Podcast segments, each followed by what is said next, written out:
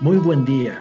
Buenas tardes. Buenas noches. Desde donde quiera que nos estés escuchando. Te damos la bienvenida al podcast Hablemos de Estrategia. En este podcast vamos a aprender, dialogar y debatir respecto a teoría y herramientas estratégicas de actualidad que te servirán para tu negocio, emprendimiento o para el día a día de la empresa en la que estés trabajando.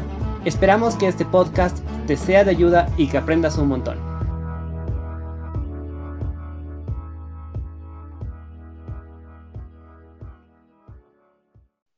Hola nuevamente a todos nuestros queridos oyentes y sean bienvenidos al episodio número 6 de Hablemos de Estrategia, tu podcast favorito. Hoy hablaremos sobre el Ceibo. Para empezar vamos a ponernos un poquito en contexto. El Ceibo, o Central de Cooperativas El Ceibo, es una de las empresas chocolateras más importantes en Bolivia. Agrupa aproximadamente a 46 cooperativas, beneficiando a más de 1.200 familias productoras de cacao. Actualmente se encuentra en una situación bastante dura, ya que en distintos medios de comunicación nacional, eh, pues he informado que a causa de la crisis sanitaria del, del COVID-19 desde sus inicios hasta abril de 2021, el ceibo tenía acumulado más o menos 17 mil quintales de granos de cacao en bruto, eh, lo que equivale más o menos a 20 millones de bolivianos.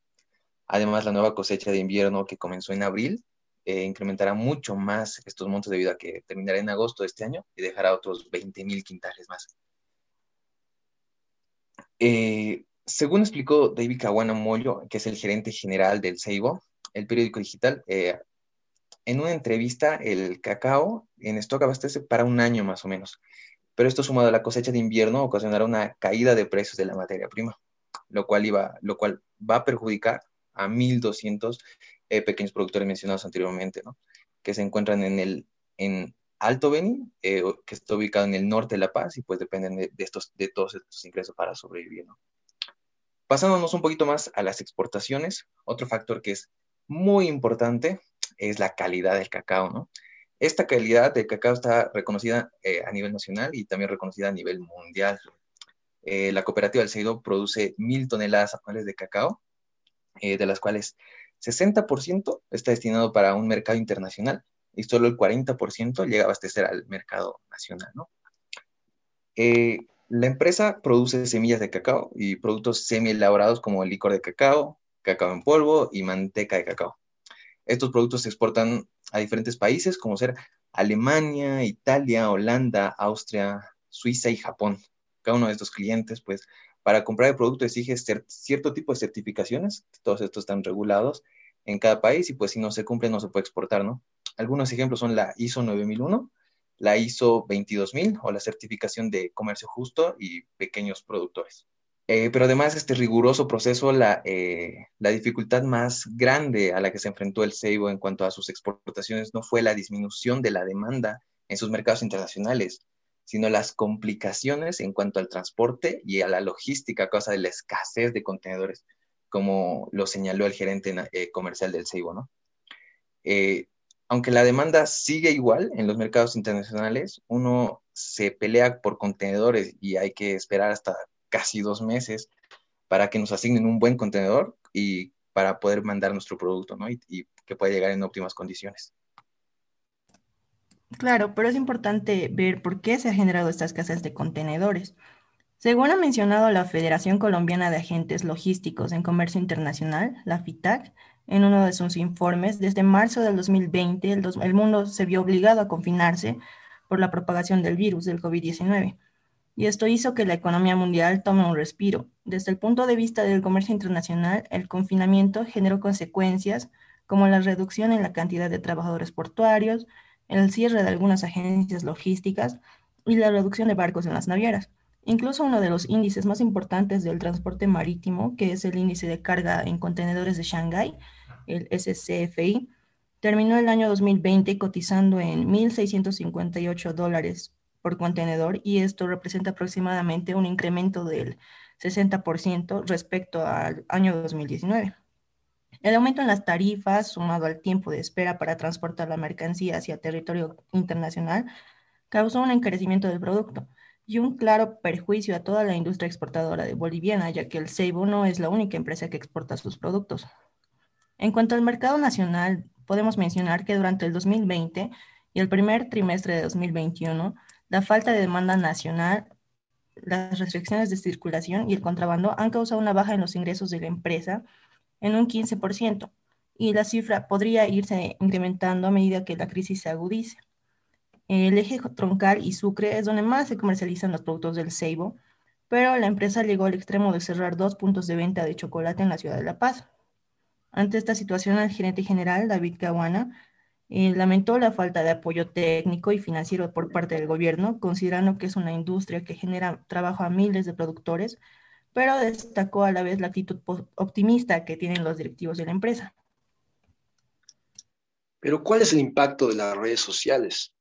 Bueno, a causa del exceso de inventarios que tenía la empresa, se optó por establecer una estrategia de difusión en redes sociales, enfocadas en ofertas semanales tales como todo a 10 bolivianos, se va la segundita, 40% off y 30% de descuento. La primera fue publicada aproximadamente una semana después del anuncio de los periódicos eh, sobre el sobre stock que había de cacao y cómo la crisis afectó al ceibo.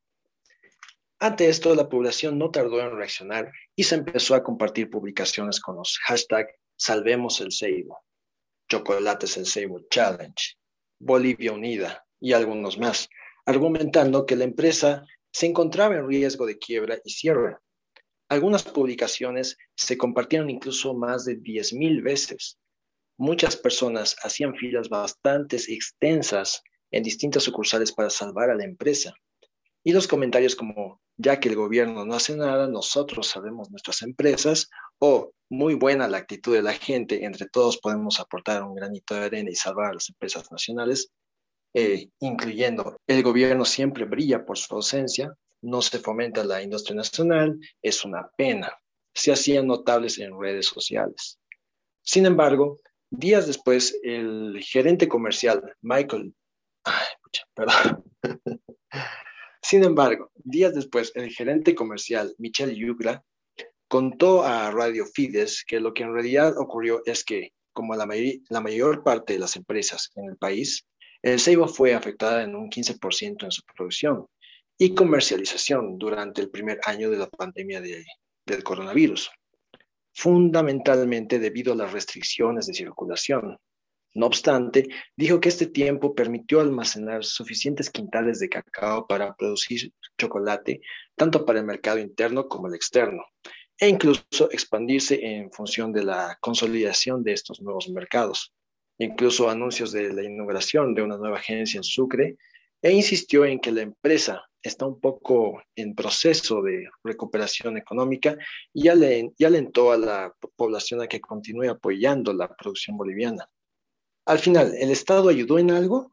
Se podría decir que sí, porque el ministro de Desarrollo Rural y Tierras, Remy González, manifestó que los productores de cacao del país deben definir en qué parte del proceso productivo puede intervenir el Estado para apoyarlos y fortalecer el desarrollo del sector. Con este objetivo del 10 de mayo, se puso en contacto con la empresa y realizó una visita a instalaciones en la ciudad de El Alto, hizo un recorrido por la planta y escuchó a los trabajadores, todo a través del proyecto Fortalecimiento con asistencia técnica y desarrollo de mercados al rubro del cacao a nivel nacional, impulsado por la institución pública Desconcentrada Soberanía Alimentaria, IPDSA. Bueno, hasta aquí llegamos al final del episodio. Esperamos que te haya gustado. Muchas gracias por tu tiempo y no olvides seguirnos en Spotify. Hasta la próxima.